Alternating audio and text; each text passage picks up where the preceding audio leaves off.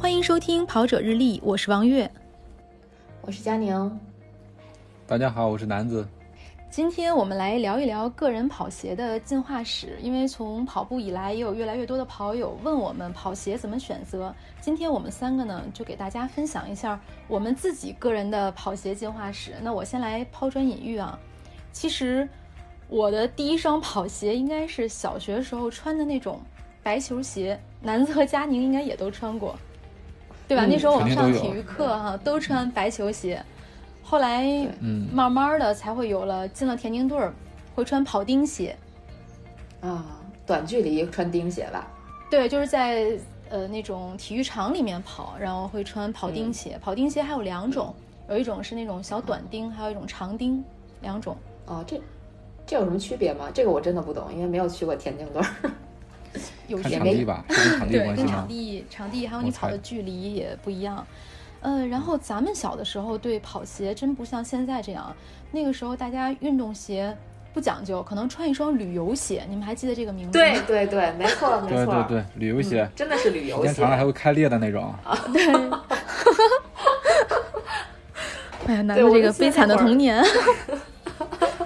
真真的是就是旅游鞋，然后还有。嗯，没有特别这个明确的分类，说你跑步该穿什么，打球该穿什么，就都是旅游鞋，就觉得那就是运动鞋。小时候对，旅游鞋就是运动鞋，咱们小时候就这么跑过来的。没有专门的跑鞋的一个细分的分类，以前也没有这概念。我的第一双跑鞋是在也是在上小学的时候，那时候在田径队儿，就除了跑钉鞋以外，呃，我爸爸给了我一双龙鞋，这个鞋可能是。中国的这些专业的跑者，他们比较早期穿的一双鞋，呃，那时候像我上小学，对，八几年快九零年，嗯，九零年的时候很非常的轻，这个牌子到现在应该是依然存在，嗯，像八十年代的跑者应该是很熟悉的，那时候包括国家队儿，北京至少北京队儿的这些队员是穿过的，很轻，男生是蓝色的，蓝白配色，上面有一条龙。女生呢，我当时有一双，也不能说是限量版，是红色的，然后上面是金的，红配金的。你想那时候我上小学，有一双这种专业的跑鞋，又很轻，红色和金色搭配在一起，非常爱惜，穿了很久，一直穿到那个鞋穿起来有一点小的感觉，还不太舍得丢掉。天哪，呃，我不知道我们的听众朋友里面，对，应该是当时的一个顶级装备，我也很很爱惜，因为我爸爸当时。他能接触到这些专业的选手和专业的运动鞋，给我留了一双，非常爱惜。然后再往后就到了中学、大学，那时候就开始国产的品牌比较早接触，就是李宁，嗯，李宁的跑鞋。再往后就是我们都知道的耐克。呃，在工作以后，我重新开始跑步，可能耐克这个牌子是穿的比较多的。在几年前是阿迪的 BOSS 系列。BOSS 系列，它那时候推出来的很早，然后大家觉得这个底啊，这个当时也在各个门店都有试验，说这个回弹。然后这几年呢，耐克一下又百分之四，后来这个 Next，包括这个马上即将要出的这个新品，据说它能够把每个人的速度提提升到百分之十，也是一一直在不断的更更新换代。跑鞋的底儿呢，越做越厚，呃，而且它这个基本上都是这个尖嘴，然后后面还有一个。翘臀翘起来的，真的是这个形容特别形象啊！对，耐克的碳板鞋一统天下之后，呃，它的也有一个缺点就是贵，而且不耐穿。对，所以我在训练中呢，其实更多的会采用他们的棕弗赖系列。我觉得这双鞋还是非常适合训练的，而且它的耐磨度呢，又比碳板系列要稍微好一点儿。还有几次比赛我没有带碳板鞋，我就直接用 Zoom fly 去参加比赛，觉得也是蛮合脚的。这是我自己个人的一个跑鞋进化史。但是在选择跑鞋的时候呢，你要根据你的这个脚型的肥瘦来选择。就亚洲人的这个脚型是什么样？你个人的脚型，有的人他是尖的，有的人这个脚掌比较宽，而且五指是分开的，那你可能就要选这个鞋楦宽一点的。选择方式也是不同。呃，这是我的分享。那下下面接着佳宁来。啊，我我没有过小学时候的这种呃怎么说呢跑步的这个进化史，我相当于一开始跑步就已经到了工作以后了，因为上学的时候最讨厌的一项体育运动就是跑步，呃，对，不知道为什么现在真的还喜欢上跑步了，很很也很神奇。我记得小时候好像跑个，比如说操场四百米操场跑五圈儿，我都觉得特别煎熬，因为那会儿我们还要求每天早上要跑两两公里的这个样子啊，我都是每天最早去，最晚结束。因为我就在上面，我就在操场晃呀晃呀晃，然后把这五圈晃完了就完了，也没什么速度，看起来像跑步。估计现在翻回去想想，翻回去看看，应该跟走路差不多，得两公里，得奔着半个小时去吧，就 真的是这样。在跑圈有一个笑话嘛，就说我们小的时候既不喜欢跑步，也不喜欢写作文，现在这几年不知道为什么大家就开始又喜欢跑步，跑步之后还要写作文，写作文，是不是？这个笑话成真了，真的是这样。嗯嗯，对。呃，然后我跑步最开始的时候，呃，就是听说啊，有什么世界四大跑鞋品牌，我不知道你们听过这个概念吗？有什么介绍一下啊？这个，嗯，什么亚瑟士啊，呃，New Balance 啊，什么呃索康尼啊，还有什么布鲁克斯啊。当然后面我说的像布鲁克斯跟索康尼进中国应该比较晚啊，就所以他们的鞋我基本没怎么接触过。我第一双跑鞋应该就是呃亚瑟士的。也是身边的很多跑友在穿，然后也问过他们说，这个初级跑者或者说跑特别少的，应该买一双什么样的入门级的跑鞋比较好？呃，我记得我买的第一双亚瑟士的跑鞋应该是 GT 两千，也是一个嗯。入门系列的，呃，当时没有觉得好或者坏，反正觉得穿着还行，是比平时穿的其他运动鞋跑步要舒服一些，因为。平时那些运动鞋感觉都是凹造型用的，没有什么功能性。就比如说，呃，什么 Nike 的什么 Air Max 系列啊，就是那种气垫运动鞋，感觉它不是针对跑步这一个运动的。嗯，所以就不那么专业吧。所以第一双跑鞋就是这个亚瑟士 GT 两千。我穿这双鞋应该有跑大概两到三个马拉松吧，没觉得特别好，也没觉得哪儿不好。呃，没没多久，反正就。穿坏了吧，就是到了这个退役的年龄，大概六七百公里就结束了，我就放在搁置在一边了。再后来就别人就推荐嘛，还接着推荐，还是推荐，比如说买亚瑟士的什么卡亚诺系列啊，不是它的这个顶级跑鞋系列吧？就卡亚诺，因为亚瑟士好像应该是品它的这个跑鞋的系列特别多。呃特别多。去年年底，嗯，我在无锡参加了无锡马拉松上发布，就帮亚瑟士发布了他们的这个无锡马拉松的限量版跑鞋。当时真是在发布会之前，我跟品牌的人对这些名称啊念的这个头都要晕掉了。但 Kano 是其中的一个系列。哦，嗯嗯，对我我对亚瑟士跑鞋其实不是很了解，就只穿过 GT 两千那一双，后续就再也没有买过 GT 两千，然后就入了阿迪的坑。入阿迪的坑也很很有意思，其实也是因为颜值，并不是因为功能。因为刚开始跑步的人，我相信大部分人可能对功能，就每每每款跑鞋的功能都不是特别清楚吧，就没有这，基本都是在问别人我该穿什么。对，没有大家第一双跑鞋都是去询问大询问其他跑步的人。对，我觉得没有几个人可能上来就知道自己是足内翻、足外翻，还是什么低足弓、高足弓，还是什么扁平足啊这种，应该。就最开始了解都比较少，都是靠别人推荐，说哪双跑鞋现在卖的比较火，然后比较好看，对吧？嗯，然后我说我入这个阿迪达斯的坑，就是因为好看。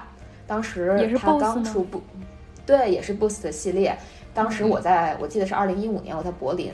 为什么会买 Boost 呢？就是完全是烧包的行为。当时在阿迪达斯 对展位，它它有两种鞋，一种是限量款、限量版的这个。呃，柏林限量版跑鞋，但我没买，我买的是它新出的那个，呃，Ultra Boost，就我们常常管它叫 UB 的这个鞋，它刚出，呃，然后是一个呃很亮的黄色，特别亮，而且当时马博会有一个特别好的事儿，就是它可以在那个上面给你刻名字，或者你刻你任何你想要的文字，啊，我就很烧包的。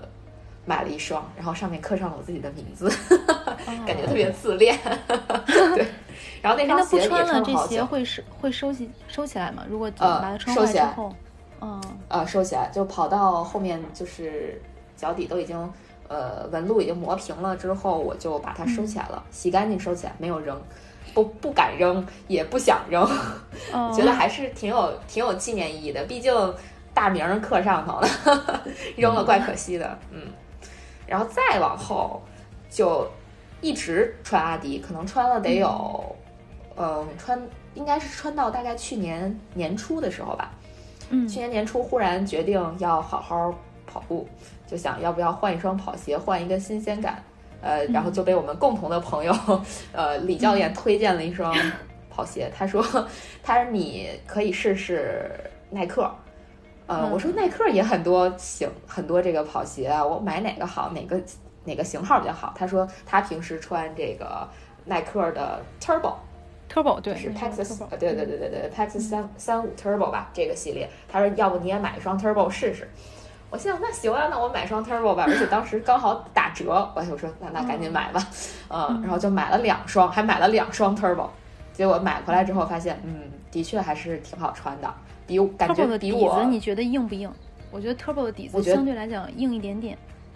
我觉得 Turbo 比亚瑟士要软，但是呃，比可能比阿迪的那个爆米花底儿要稍微硬一点点。但是我觉得对于我这个水平的选手来说，其实也不太分得出来，我觉得都差不多，嗯。但是的确鞋子的整体感觉挺好的，就刚开始穿 Turbo 的时候感觉非常好，觉得平时跑七分配速，穿穿上 Turbo 能跑六分五十吧，快个十秒 就这种感觉，嗯。然后就改改换门庭吧，就变成了穿这个 Nike。嗯，后来再往后就是百分之四那会儿也很火嘛，那会儿百分之四已经出到二代，出到二代了嘛。刚好有个朋友也也挺巧的，朋友他那时候在国内买不到百分之四二代，他就托他的朋友在澳洲买了一双，呃，就那橘色的百分之四的二代。结果他拿回来之后，发现那个鞋鞋码他不合适，他就把那双鞋送给我了，刚好是我的码。所以我特别幸运的接收了一双全新的百分之四，还没花钱，是一个礼物。但真的很好穿，百分之四确实很好穿。嗯，但是刚开始我是不敢穿的，因为我大概去年年初的时候，我的水平马拉松全马的水平最好不过四三零吧，也就四三零左右吧。呃，因为好像有这样一个说法，就是说百分之四可能更适合精英跑者。呃，我在初期穿百分之四的时候是掉过指甲，那个时候我还跑五小时左右，就四小时四十分，那时候会掉指甲，确实穿百分之四跑，嗯，但是它的底儿很软，它的这个缓震呢，对你的膝盖有一个很好的保护。我自打穿百分之四之后，膝盖没有再疼过。嗯，对，然后就那双百分之四，其实我去年拿到之后没有穿，就我我是年初拿到的，我第一次穿是在八月份，呃，穿它的原因是因为当时训练了一段时间，觉得。是时候上一下赛场试试了 然后升级一下装备了。对，然后朋友们就说说，那你已经练了两三个月了吧？就是比你之前肯定水平要提高了不少，那你就试试比赛的时候用鞋加持一下吧，就上百分之四吧。嗯嗯嗯，然后我就决定，嗯，那我还是试试吧。我就在比赛前一周先试着穿百分之四跑了一个稍微长一点的距离，大概二十公里还是十七八公里的样子。嗯，觉得脚感真的太棒了。当时真的是觉得比 Turbo 又进步了好几个层次，有回弹 啊，对，觉得穿上之后特别弹啊，然后自己蹦了蹦跶了几下，觉得嗯特别棒。比赛就试试看看能不能提高很多。后来。事实证明，的确提高了不少。当然，跟我训练也很有关系，不能全都放在鞋上嘛。嗯，我穿百分之四跑的第一场半程吧，就是我家里边的一个半程马拉松，我跑了，应该是一四九吧，我觉得还挺不错的。但是那个时候，因为 Next 已经出来了，我已经看到在赛场上很多人穿 Next 了，特别多。但是我还是在穿百分之四。呃，当时也没有想过会入 Next 的坑，呃，就觉得百分之四挺好穿的。但是百分之四问题也比较明显，就是百分之四它特它的那个中底特别容易褶皱，感觉，而且它的寿命看起来不是那么长的样子。我应该我的那双百分之四，我觉得它的寿命到现在为止也就是穿了大概三百公里左右吧。我觉得它的回弹以及这个鞋底儿都不太好了，已经。就属于可以退役的状态了，尤其是我还干了一件更蠢的事儿，嗯，就是我去参加比赛是雨战，雨战完了之后，我鞋湿了嘛，湿了，我回到酒店，我第二天要走，我就打算把这个鞋给它赶快的晾干，我就拿吹风机吹它了，呃，然后就悲剧了，鞋底儿和鞋面就分分分离了。然后我就给，就是用土办法又给它摁回去了，给它粘回去了。我感觉经经过了这么一节之后，这百分之四应该也呃没啥作用了，就是一普通鞋了，好像。就我可能所以这百分之。四其实不太，就是不太能被水泡，不管是雨战还是刷鞋，就因为我我们每次跑完步鞋都容易脏嘛，对对。我身边这边跑者关于百分之四这双鞋的统计，基本上在二百公里到四百公里就会报废掉，嗯，不一样，可能因为每个人这个脚脚步给力是不一样的，嗯。嗯，那百分之四，我还身边有一个挺有意思的例子，就我去年去跑重庆马拉松，当时我们有几个人住在同一个酒店，呃，我们打车去起点，去起点路上就看一哥们儿，就我们一块儿的啊，一哥们儿他嗯。拿着他就提溜着一双鞋，我就问他，我说，哎，你怎么 去去比赛还拎一双鞋，不直接穿上呢？然后他说，嗯哎呀，这个鞋太金贵了，一公里算下来比坐出租车还要贵。我当然就选择到了赛场再穿。我说什么鞋啊？他说百分之四。哦，那个时候我就对百分之四印象特别深刻。哦，那会儿我已经有了那个鞋，但是我还没有就对鞋的价格没有概念，因为我是别人送的嘛，所以我对价格没有概念，我就没有算过。后来他们就算过这么一笔账，说一个百分之四的价格应该是当时呃一一八九九还是反正接接近两千块钱吧。说它的这个、这个寿命可能只有两三百公里，算起来的确是比打车还贵。其实我的那双百分之四也经历过佳宁说的，我不是整个底儿掉下来了，因为我刷鞋刷的比较频繁，几乎每一次比赛之后，因为鞋面会溅上水渍，都会刷鞋，然后刷鞋之后它下面就有一块掉下来了，其中的一块儿。后来我就把这鞋给了我父亲，他们那一代人是会修跑鞋的，他又帮我用胶粘好了，但确实可能挺贵的，而且我们看到有很多非洲选手，他们也是像刚才佳宁说的，在比赛开始之前，真的是拎着这双鞋去赛场，非常爱惜。呃，而且我还被批评过，因为有一次我穿着哦百分之四逛街，对，然后别人就跟我说、这个鞋是跑步用的，你怎么能穿着它逛街？还被骂过。太奢侈了，太奢侈了。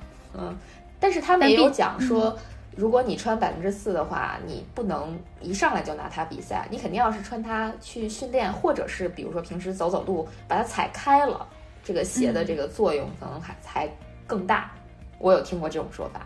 嗯，哦，男子听了是觉得成本更高啊怎么。样？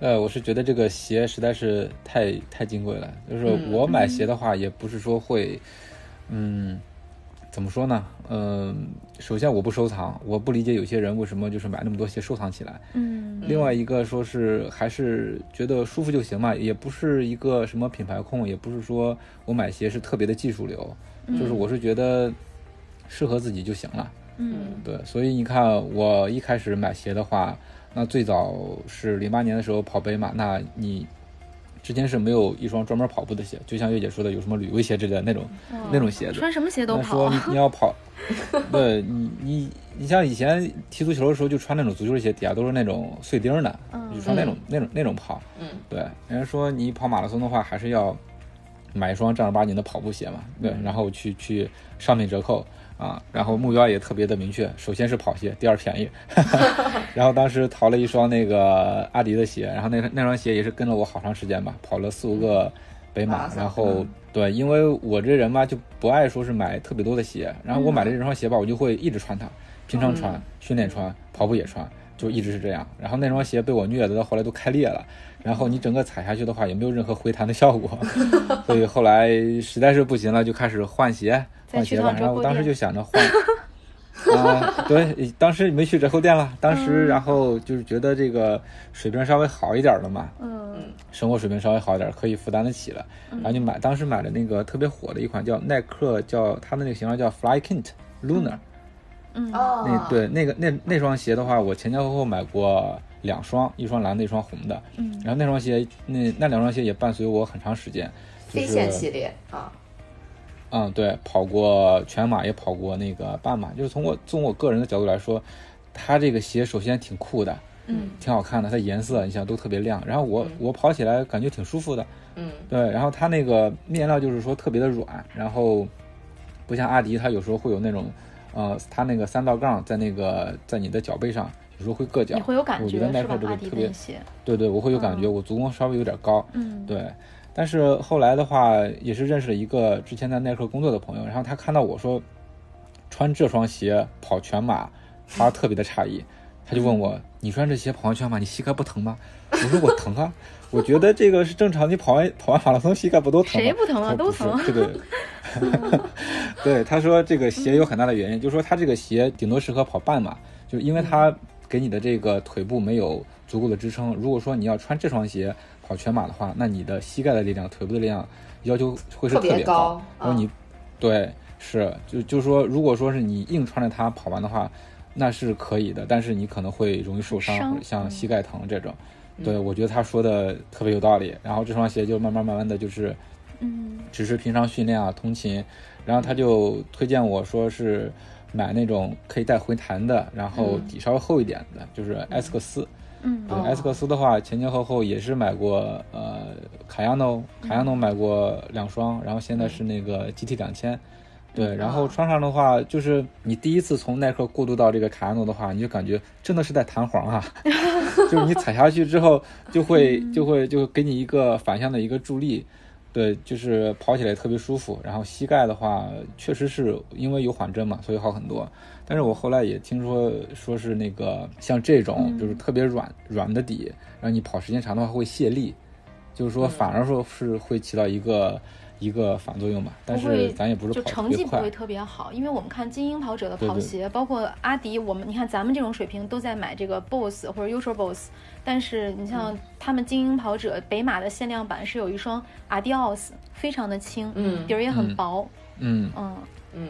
是是，可能他们就是这种精英跑者或者对成绩有要求的话，他就不会要求这种特别回弹、特别软的，因为他们觉得反而会起到反作用。嗯，他们就是要那种就是给你的反馈特别的特别快的，可能他们那种首先是一个超轻，我我还听说说是那种极致的马拉松跑鞋，可能你就是它的设计距离就是四十二点一九五公里，你跑完就废了，哇，嗯这个，但是咱们也还虽说是进化史，还没有进化到那个地步吧，嗯，感觉基本上说，在耐克的这个碳板跑鞋出来之前，精英运动员穿这种底儿特别薄的那种竞速鞋特别多，比如说什么呃亚瑟士的虎走啊，然后包括呃阿迪达斯刚才说的这个阿迪奥斯系列的这种底儿特薄的跑鞋，好像穿这种特别多。而且现在其实我据我了解，一些大神们平时训练也是会穿底儿特别薄的跑鞋。比如说而且他们也推，对 他们推荐也推荐，就比如说你想取得成好成绩去操场训练，你都要穿那种底儿薄的跑鞋，嗯啊，呃，比如说我我是呃 Nike 的那个 Strike 呀，就类似这样的吧，嗯。嗯，包括还好像之前还有这个 Racer 也是 Nike 的这种，就推荐穿这种鞋，然后还有嗯。呃耐克的赤足系列，就类似这样的吧，嗯。其实佳宁说的这个到的一些理论，消息，就跟嗯我们上一期提到过，就是这种压缩产品。那我们平时在训练的时候，你肯定要让你的这个肌肉，包括你膝盖周围的这些肌肉，得到最充分的锻炼，然后让它让你自己的身体来保护你自己。那可能在比赛中或者嗯长距离呢，我们选择一些回弹性好的，百分之多少的提升。碳板鞋出来之后，我感觉其实大家不管是什么水平的选手，都还是会跟风的去买一买。呃，嗯穿不穿就是另外一码事儿了。比如说我可能最开始，当我拥有第一双百分之四的时候，我真的没有想过我要去穿它，因为我觉得我的水平可能不太适合穿这种鞋。嗯，就觉得它可能对我的作用不是那么的大，所以最初最初我是真的不敢穿那双鞋。后来感觉好像跑得比以前快一点点之后，再换上那个鞋，就真的有种质的飞跃的感觉，加持作用原地 对原地快五秒，就这种原地升级对对这种嗯感受。嗯，但是的确现在跑鞋整体来讲价格真的是太贵了。如果你想买一越双，来越贵。对，你想买一双比较好的跑鞋，呃，基本上你没有一千五百块钱的预算，感觉买不到，就只能买到一些就嗯比较平庸的这种系列或者怎么样。但你如果想买到碳板鞋，基本上肯定要要超过一千五的，嗯，除非打折碳板鞋的，对碳板鞋基本上你可以买前面那几代开始打折的，国外有的时候打折会价格低一点儿，但是你看现在碳板鞋的价格真的是越来越高，呃，马上即将要出的这一款已经到了应该是两千四百九十九，我要没记错的话，好像是大概其是这样的一个价格，呃，但是说到碳板鞋呢，呃，除了耐克的这一个系列，嗯，现在国人竞速。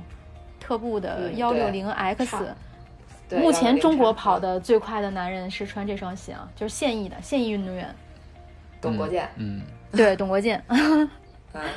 我今年也是在呃年初的时候进了特步训练营试了一下这个鞋，它的这个轻是没问题的，鞋非常轻，也很漂亮。他们穿的这个也是红金配色的，让我想起了我小时候的那双小红鞋。它针对不同的比赛呢，还有限量版，像今年的夏马就厦门马拉松的限量版，结合了城市元素。但是在回弹方面呢，我也不知道是不是心理作用啊，但是感觉可能跟国际品牌还稍微有那么一点点差距，但是在价格上就有非常大的优势了。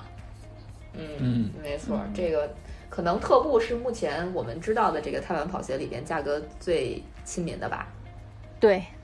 因为我们知道其他的品牌也出了竞速顶级竞速跑鞋，但是在价格上就也也达到了两千块，那可能就没有那么大的优势了。因为毕竟跑鞋对于跑者来讲是一个易耗品，尤其是我们在平时训练中，就像我们可能跑步会选一双更优的，那训练中选择的这个跑鞋，如果太贵的话，这个跑者几百公里毕竟就要换一双嘛。嗯。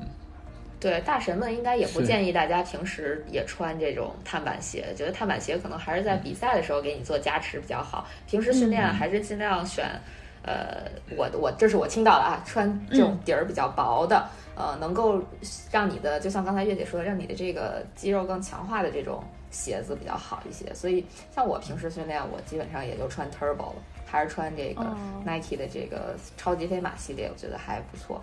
但是人的脚感会一直发生变化，比如说最开始我我在被李教练推荐穿 Turbo 的时候，我觉得 Turbo 特别好穿，然后一直穿 Turbo。后来我无意间买了一双 Zoom Fly，呃，穿了一个月之后，觉得嗯这个鞋不错，所以我又换成 Zoom Fly 训练了。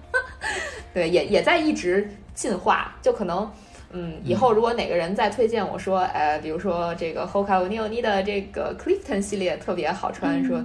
呃，那你穿这个吧。我说，那我可能就也去穿那个了，都有可能。就其实我觉得跑鞋是一个很大的坑，我不知道你们是不是这样感觉啊？跟我一样。我觉得像男子这样不会入坑，像咱俩这样就是一直在不停的尝试，你会掉到坑里。男子人家享受的是跑步的乐趣和过程。嗯，好吧。主要是预算有限吧，不可能，我不可能在跑鞋上花太多的钱。主要是老预算有限。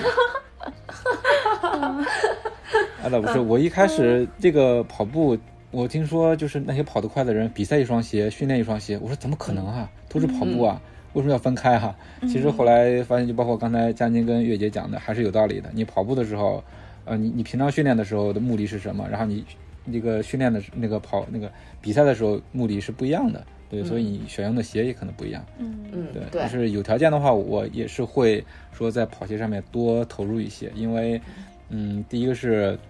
想提高提高成绩吧，另外一个是这个多尝试尝试。我这边有一个小贴士给到大家呢，就是虽然我们选，就是我现在比赛是用碳板鞋，但是平时肯定不穿碳板鞋训练，但我可能会选择鞋型比较相近的，就像刚才佳宁提到的 Zoom Fly。那我训练的时候穿 Zoom Fly，比赛的时候，我现在还是更倾向于四，就第一代的碳板鞋，因为后面的其实也有试穿，不知道是不是因为这个第一代 更适应它的缘故，但是在跑者中确实这双鞋的口碑。是比 Next 要好一点的，有很多人的脚型穿这个 Next 不太舒服，呃，那我这个两双鞋型是很相似的，所以我从训练切换到比赛也没有太多的不适应。嗯，我觉得主要还是鞋面的问题，就我个人感觉是鞋面的问题，因为百分之四跟 Zoom Fly 的鞋面都是 Flyknit 的鞋面，就是飞线系列的这种，就可能穿着感受会比就是特别轻的 Next。就因为 Next 鞋面特别轻，而且它的那个材料也不是 Flyknit，这样会有有这种差距。你会觉得 Flyknit 的鞋面会包裹性更好一些，Next 就反而是觉得它没有那么强的包裹性。所以我我的穿着感受是这样的，我就不是很喜欢 Next，虽然我也有，就 Next 可能是我觉得特别氪金的一双鞋，就买了之后，的确鞋底儿特别棒，回弹也比百分之四强，但是穿着感受真的不如百分之四，所以我后后来自己又买了一双百分之四，准准备以后比赛的时候穿，然而没有比赛。而且现在这双鞋的四的价格现在在也也是降下来了嘛，就是嗯，跑者其实对这个时候入手还是蛮划算的。呃对，，还有就是渠道，嗯嗯前两年开始流行厚底鞋，Hoka，有很多我身边有很多大体重的嗯跑者，然后包括这个、我膝盖痛嘛，就很多人会推荐说，嗯要不然你试一试 Hoka。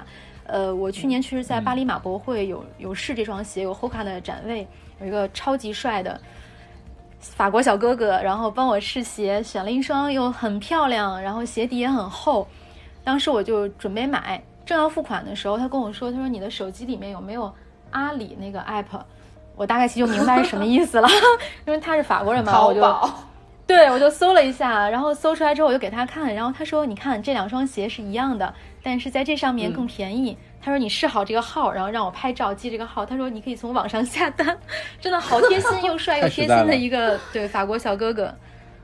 但回来的，时候我就。就没有那个心气儿买了，可能当时如果付款也就买掉了，但回来以后又没有那个心气儿，所以至今为止我还没有试过后卡的鞋，但是确实很多身高比较高的，一米九以上的跑者，还有体重在一百五十斤以上的跑者，确实是跟我说过这双鞋的。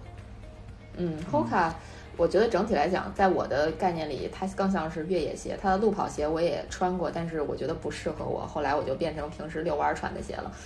我觉得很多人可能跟我也有这样就同样的经历，不一定是 Hoka，可能是其他的鞋。就是你买来的时候觉得穿试穿还行，但是真正你拿去跑步的时候，它就是另外一码事儿了。我觉得这个就是跑鞋的一个 bug，它不像我们平时穿的好些鞋，你可以说你试过之后觉得舒适，走两步之后觉得舒适啊，那这个鞋就 OK。但跑鞋它的这个试试穿的成本太高了，你真的要自己去跑上五公里或者十公里之后，你才知道这个鞋适不适合你，那就会导致爱买鞋的人肯定会家里有很多。一会出现这种情况，对，就是各种废鞋，就所谓的废鞋，就不是大适合你家都是跑步的鞋。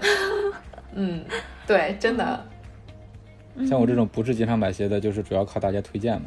这个 Hoka 这个鞋我也有一双，但是不是路跑鞋，是那个越野跑鞋。嗯 Speed Goat，对，Speed Speed Ghost，对，最一开始的话是那个 Salomon Salomon 的一双鞋，是蓝色的，呃，具体型号我不记得了。但是这两个鞋对比起来的话，我就觉得那个 Salomon 那个鞋底是稍微稍微是有点硬，另外一个的话，我觉得它是硌脚。嗯嗯，然后那双鞋也是也是跑了好久吧，跑了好多越野赛，到后来那个底下的那个钉都快磨的都快没有了。后来也是在朋友的推荐下，然后买了一双这个 Speed Goat，、就是快羊二那个鞋，穿上去之后脚感完全不一样啊。就是说，尤其是你下山的时候，有时候那个地面不平嘛，有好多石子儿。或者说凸起的一些一些石头什么的，然后你你如果穿 Salomon 那双鞋的话，就就觉得特别硌脚。但是你拿你穿那个快羊二踩上去，完全无感，你知道吗？所以鞋底厚，穿上那个之后，下山的速度，对，就特别快啊。然后整体穿下来的话，虽然它这个底特别厚，但是也很轻。对，它又轻，然后这个又缓震，另外一个是主要是不硌脚。然后我觉得这双鞋还是我觉得那就 Hoka，嗯嗯，就是 Hoka 欧尼欧尼这个鞋子在中国刚出来的时候，应该就是最明显的标志，就是它的厚底儿。我觉得它在美国和嗯和在国外特别厚特别火，就比在中国要火很多。因为我看到的，呃，我觉得你们应该也也能看得到，就比如说像呃 Lululemon，然后包括呃一个美国比较小众的牌子，这个 Tracksmith，它的这个拍产品目录的时候，那些模特穿的也都是 Hoka 的鞋，因为他们本身自己不出鞋嘛，他们的模特也会穿 Hoka 的鞋出镜，所以我觉得它好像在国外更火，而且就是路跑系列也比我、我的想象在国外要火，就是我包括我看过的一些国外的比赛，也有很多人穿 Hoka。可能是不是老外这种大体重更多？的确是穿的人很多，嗯，刚才南子就说到了越野鞋，其实越野鞋我这边也有一些想和大家分分享的。萨洛蒙的小红鞋之前在国内是很火的，但是就有刚才南子说的这个问题，那越野鞋呢，其实对于我们这普通的跑者来讲，可能底儿稍微厚一点，感觉会好一点。我穿的比较多的是 The North Face 和 Tecnica 这两个品牌。嗯，The North Face 的鞋是颜值比较高。嗯，Tecnica 的鞋呢，它像这个至尊系列、雷电系列，在越野跑者中的口碑都是非常好的。我也是穿着这两个系列的鞋参就爬过几次山，参加过几次越野比赛，感觉都还不错。但是去年的时候呢，Tecnica 有一双战神在京东首发，这个鞋价格也是在越野鞋中算是最高的，而且它打了一个点，就是可以根据你的脚型定制。当时这个品牌去给我定制了这双鞋，还挺好玩的。就是你你你穿着袜子，然后把这个脚伸到一个气囊里面，就跟测血压一样，然后它就压压压压压，把鞋垫儿啊鞋都给你要热压两次。最后他说这个鞋就是零磨合，因为这个鞋是完全符合你的脚型的。后来我还去意大利的众神之路，专门去测试了战神这一双跑鞋，就泰尼卡的战神。这双鞋我的感受呢，就是真的很适合越野精英，因为它虽然是一双越野鞋，但它很轻，脚的包裹度又很好。但是对于我这种越野小白来讲，它就是遇到有石子的时候，你从山上往下跑、往下跳的时候，就是好痛啊！嗯，对，是的。所以说到底还是我刚才说的那个，就是其实我们平时穿的路跑鞋也好，越野鞋也好，其实它的试穿成本真挺高的。就尤其是像我们我们普通人啊，我们不是 KOL，我们不是这个这个怎么说名人，我们没有机会去，比如说免费的去测试一些什么鞋，就都得自己去买。那这样成本真的挺高的。就是你真的是要试过之后才知道这个鞋，而且试跑之试跑之后才知道这个鞋合不合适你。你在店里试都不算。嗯，对，我就觉得这个其实是挺困扰我的一个问题。如果说哪天有有哪个品牌能说 我们的鞋你可以拿去试穿试穿五公里，如果觉得 OK 你再买，哇塞，那简直就是福音啊！那还回去那个鞋怎么办？还回去的鞋就很很痛苦。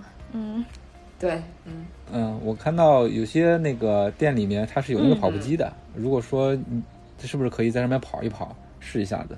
但是能跑多久我就不知道了。你但是关键是你想越野鞋你在跑步机上试，那也试不出来啥，对不对？嗯，对，越野鞋是地形那么复杂，你你一双鞋搞定，你肯定还是需要上一次山，你才能知道这个鞋合有实地检测哈。嗯，对，反正我是这么感觉的，我觉得真的成本高。像佳宁说的。像佳宁说的这种情况呢，其实现在国呃有一些品牌它是有这样的跑团试穿的。我去年还真的是帮助这个品牌组织过类似的跑团活动。他们就是今天组织一个跑步活动，呃，品牌方就会带来很多双鞋，然后跑者也提前报了自己的鞋的尺码。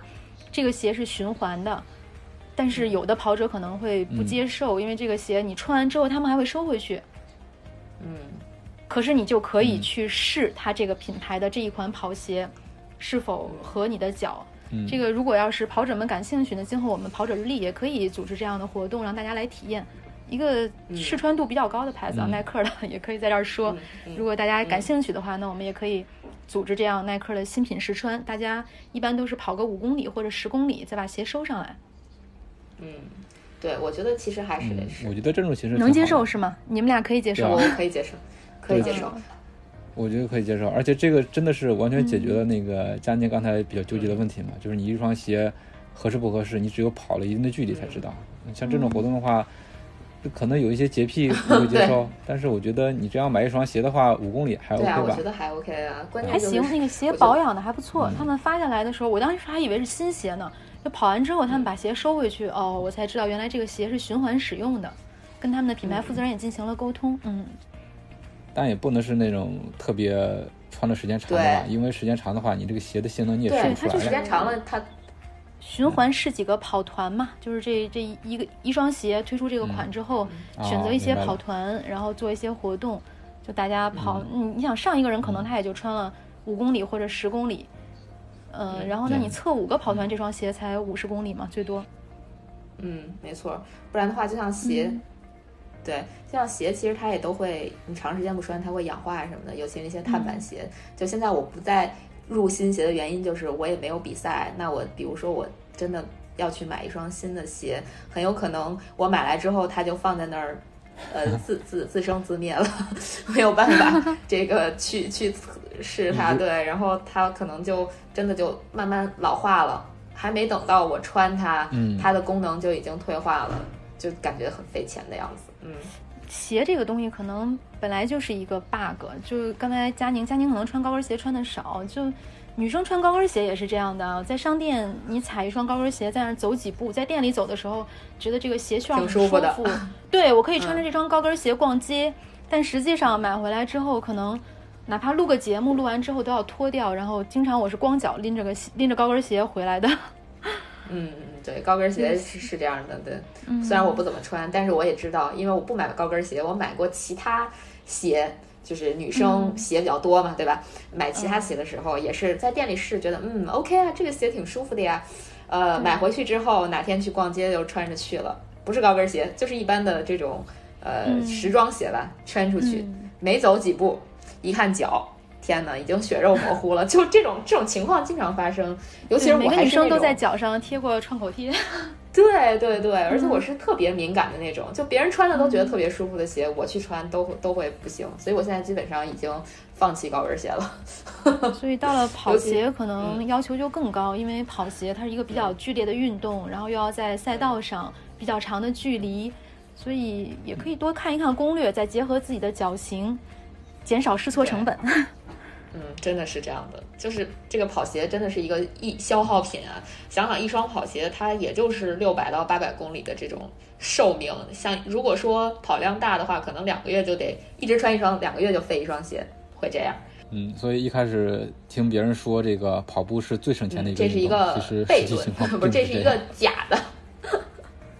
有一个分享，我觉得佳宁应该跟楠子说一下。今前两天，呃，今天佳宁跟我们分享的是在微博上看到的，韩寒发了一个微博，虽然对于这个跑鞋的描述有一点错误，但还是挺有意思的。嗯，佳宁来讲，呃，我觉得挺好玩的，因为昨天我们看到就是这个微博也好呀，微信朋友圈也好，包括公众号刷屏的一条消息，就是韩寒他跑了一个五公里，应该是在操场看配图的话，他这嗯五公里应该是只跑了大约嗯十八分钟多，对吧？这个在我们的这个业余选手里，快，十八分钟多应该是很快了，对吧？他平均嗯配速已经是三分四十三，我算了一下，我可能三分四十三的配速，我拼了老命也就能跑一百米，所以嗯啊、对我觉得真的很很快，真的很厉害。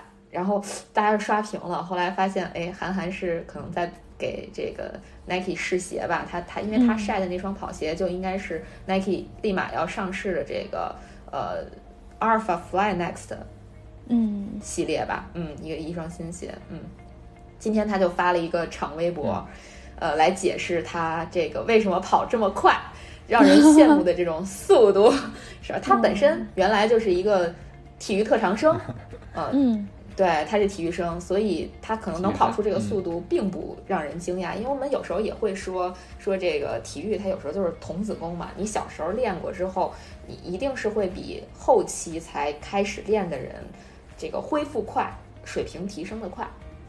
嗯，所以他能跑出这个速度，应该还是不太令人惊奇的。就照他的解释，啊、然后其实我想了一下，在我小时候在田径队的时候，差不多一千米的成绩可能比他这样还要快一点，就是三分多嘛。嗯但是可能因为长时间的不训练啊，嗯就是我们没有保持一个很好的身体状态，那现在就嗯跑个四五分都很困难。嗯，韩寒发的这个图，嗯他那个现在的这个身体状态也特别好，对这个腹肌六块儿，然后是以为他会说他自己瘦了。比以前瘦了好多。对，他说他瘦了很多斤嘛，他应该是嗯有说他瘦了四十斤还是多还是还是二三十斤，反正瘦了很多，所以他就开始恢复跑步了，这样子。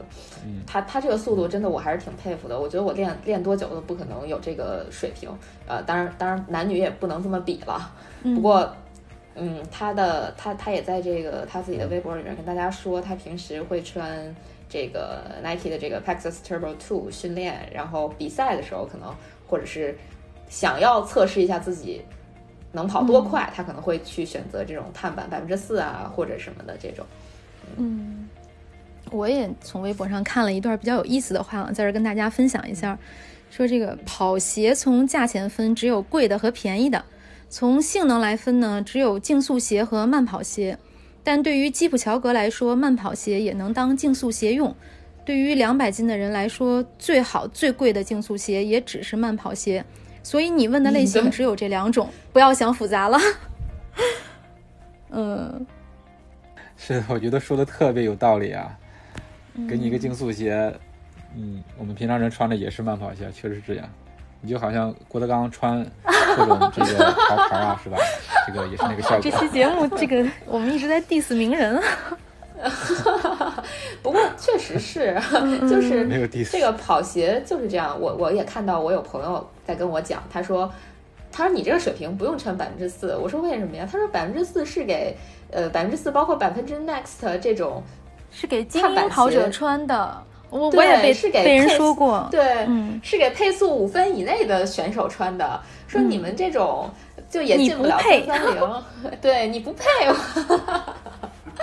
对，嗯，我在想这个百分之四，它这个命名把你的速度对，把你的速度提高百分之那就跑得快的人嘛，对。对，就是这个意思。哦，但我觉得真真的有这个功能啊，我我我的感觉是会让。我的速度变快，就比如说平时我如果穿 Turbo 训练的话，我可能能跑，呃，快一点，五分多点儿配速。我可能换上百分之四或者换上 Max 之后，我就感觉跑进五分，跑四分多的配速，就四分五十几吧，四分四分五十几的这个配速还可以驾驭，而且没有那么那么的累。佳宁，我跟你说，每一个对我说每。你不配的人，我都回了他一句：“我买得起。”说得好。还有这个配速的问题，我想说，就是呃，韩寒跑的这个距离是五公里，但是佳宁你平常训练的话，肯定是不止五公里，至少是十公里起吧？对，所以你在五公里之内保持这个比较高的配速，我觉得你咬咬牙还是会，就是你比你跑十公里或者十五公里会会快一些的。我我是跟韩寒约个跑，跟他约四十二公里。你五公里的话，你可以一直保持。对，也有我也有看到说那个微信，呃，就是微信和微博上有人在讲说啊，韩寒这个配速，他那他马拉松可以跑进三小时什么什么的。其实我觉得这种推论都是很扯淡的推论，就我个人觉得啊，对，就是。对，就是就是你没有这个量，然后你去讲说他用一个配速维持多长时间就能达到一个什么样的水平，我我是觉得我们不能拿刘翔、史东鹏的百米成绩，然后乘出来一个全马，说他跑的比基普乔格快，对不对？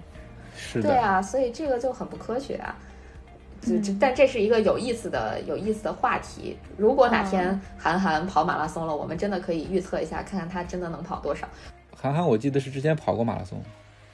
跑过上海马拉松好像是，反正我朋友圈有一个人，他晒了一个自己的成绩，就基本上呃五公里跟韩寒差不多，他的全马，他全马最好成绩只有三三二，好像。对啊，所以还是不能抛开距离这个真的不好说。好，那今天我们三个人就给大家分享了一下我们个人跑鞋的进化史，希望对选择跑鞋的你有所帮助。那今天佳宁要给大家做一个推荐。嗯，呃，今天呢，我想给大家推荐一本书。呃，为什么推荐这本书？原因特简单，就是因为在现在这个情况下，呃，我们的室外活动，包括这种聚集性的活动，就相当于都不能去做了嘛。那很多人可能转上转到线上了。线上不仅有这个线上健身，还有人直接从这个动态变成了静态，比如说从这个运动变成了玩玩游戏，玩成电子竞技了嘛，也是算体育的一种吧。呃，我本人是不太喜欢玩游戏的，但是最近身边无数的朋友都在玩一个游戏，叫《动森友会》吧？对，动森。嗯，于是呢，我就被朋友推荐看一本书，就你看，从游戏就联系到书了，还还挺神奇的。呃，这本书跟游戏有关，这个书的名字翻译成中文特简单，它就叫《游戏改变世界》，但事实上它的就英文书名挺长的，叫。呃，英文书名跟大家分享一下，叫《Reality is Broken: Why Games Make Us Better and How They Can Change the World》，这是它的英文名，就翻译成中文应该就是说，呃，就是打破现实，或者说现实已经破碎了，为什么游戏能让我们变得更好？游戏是怎么改变世界的？就这是它的就是英文英文的书名。这个书它就在讲游戏，里面有一句话特别值得跟大家分享。他说：“活跃时间比消磨时间更让人快乐。”什么叫活跃时间呢？就是你主动的去干一些事儿，比如说打游戏。当然，我觉得跑步也算是你主动的去活跃时间啊。那消磨时间是干嘛？比如说你躺那儿，躺在床上挺尸，或者是这个等待，对对对，放空，这就是这种被动的消磨时间。他就说，活跃的时间会让人更快乐。那它里边有一个理论，他说，游戏其实就像是我们在主动的去工作，因为玩起来这个游戏玩起来没有那么轻松。你要比如说闯关啊，你要过这各种障碍啊，你要获得胜利，你付出的这个时间和精力其实不比你辛苦的工作付出的少。但是在游戏里面，你是主动的去克服重重困难。工作上就是我要花钱。工作我是赚钱，呃对，但是但是你看赚钱其实你是被动的去赚钱，就是热爱工作的人，我觉得不是不是那么多吧啊。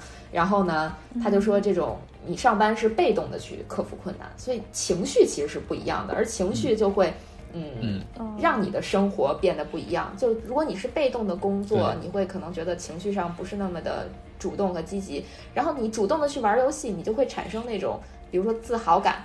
当你玩的特别好的时候，你会产生那种自豪感，你的这种心理上的满足是一种无可替代的。而且他的意思是说，就书里的意思是说，你玩游戏能让你获得这种自豪感的速度更快，就是是很好玩的一个一个是让你人生更快乐的一种方式。